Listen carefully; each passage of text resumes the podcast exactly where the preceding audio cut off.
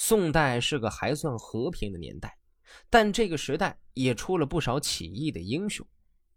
虽然后世的历史将其定义为英雄，但在那个时期就是反贼，百姓害怕不说，朝廷也常常出兵讨伐。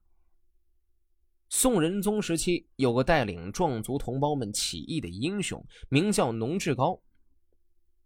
农志高是中国北宋中期广西广元州的少数民族首领。这广元州是北宋王朝广南西路的司管畿系州，与交趾接壤。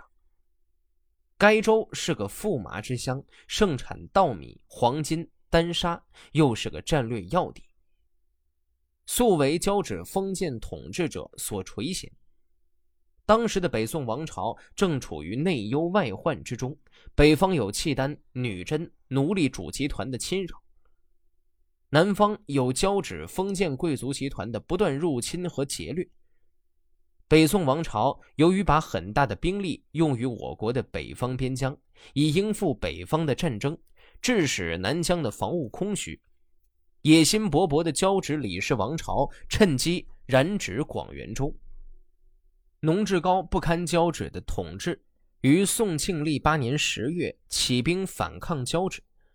农志高苦于势单力薄，难于拒敌，不得不派使请求内附，要求北宋王朝给予保护和援助。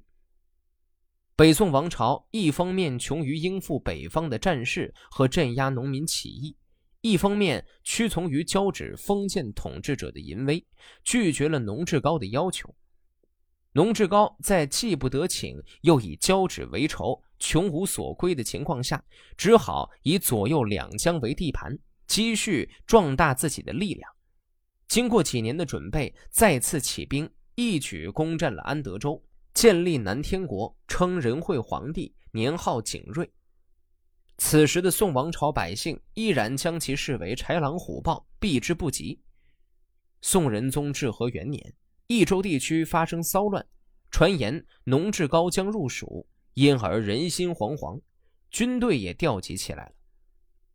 朝廷委派张方平去处理这个事件，他采取宽政爱民的安抚方法，号召人民安居乐业，各事农桑，很快便稳定了局势。并且恢复了社会秩序。两年之后，张方平奉诏回京，当地人民为了表示对他的深切怀念，给他建了祠堂、立画像。苏洵为蜀地人，与张方平也有私人交往，对张方平的为人很是敬重，为此他写下了这篇文章。宋仁宗至和元年秋天，四川一带人传说敌寇将要侵犯边界。驻边军士夜里惊呼，四野百姓全都逃光，谣言流布，京城上下大为震惊。正准备命令选派将帅，天子说：“不要酿成祸乱，不要铸成事变。虽然众人传说分歧，但我主意已定，外患一定不会酿成，事变却会从内部兴起。这事既不可一味用文教感化，又不可一味用武力解决。”只需要我的一两个大臣去妥善处理，谁能够处理好这件既需要文治又需要武功的事情，我就派他去安抚我的军队。于是众人推荐说：“张方平就是这样的人。”天子说：“对。”张公以侍奉双亲为由推辞，未获批准，于是就动身出发。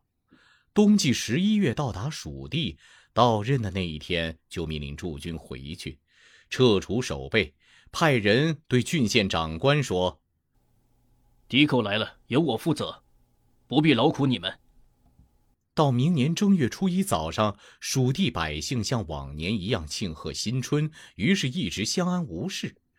再到了明年的正月里，百姓相互商量要把张公的像安放在敬重寺里，张公没能禁止得住。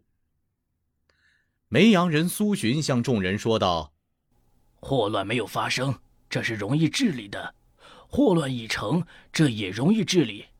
有祸乱的苗子，没有祸乱的表现，这叫做将要发生祸乱。祸乱将发未发之际，最难治理，既不能因为有祸乱苗子而操之过急，又不能因为还没有形成祸乱而放松警惕。这至和元年秋季的局势，就像器物虽已倾斜，但还没有倒地。只有你们的张公，却能在他旁边安坐，面色不改，慢慢的起身扶正，扶正之后从容退坐，没有一点骄矜自得之色。替天子管理小民百姓，孜孜不倦，这就是你们的张公。你们是为了这张公而得生，他就是你们的再生父母。再者，张公曾对我说道：“老百姓没有不变的性情，只看上司如何对待他们。人们都说蜀地人经常发生变乱，所以上司就用对待盗贼的态度去对待他们，用管束盗贼的刑法去管束他们。”对于本来已经战战兢兢、连大气儿也不敢出的百姓，却用残酷的刑法去号召他们，这样百姓才忍心不顾自己这父母妻儿所依靠的身躯，而沦为与盗贼为伍，所以常常发生大乱。倘若以礼义来约束他们，用法律来差使他们，那么只有蜀人是最容易管理的。至于逼击他们而发生变乱，那么即使是齐鲁的百姓也会如此的。我用对待齐鲁百姓的方法对待蜀人，那么蜀人也会把自己当成齐鲁之人。假如任意胡来，不按法律，用淫威胁迫平民，我是不愿干的。啊，爱惜蜀人如此深切，对待蜀人如此厚道，在张公之前。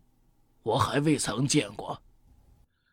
大家听了一齐再重新行礼，并说：“是这样的。”苏洵又说：“张公的恩情记在你们心中，你们死了，记在你们子孙心里。他的功劳业绩，载在史官的史册上，不用画像了。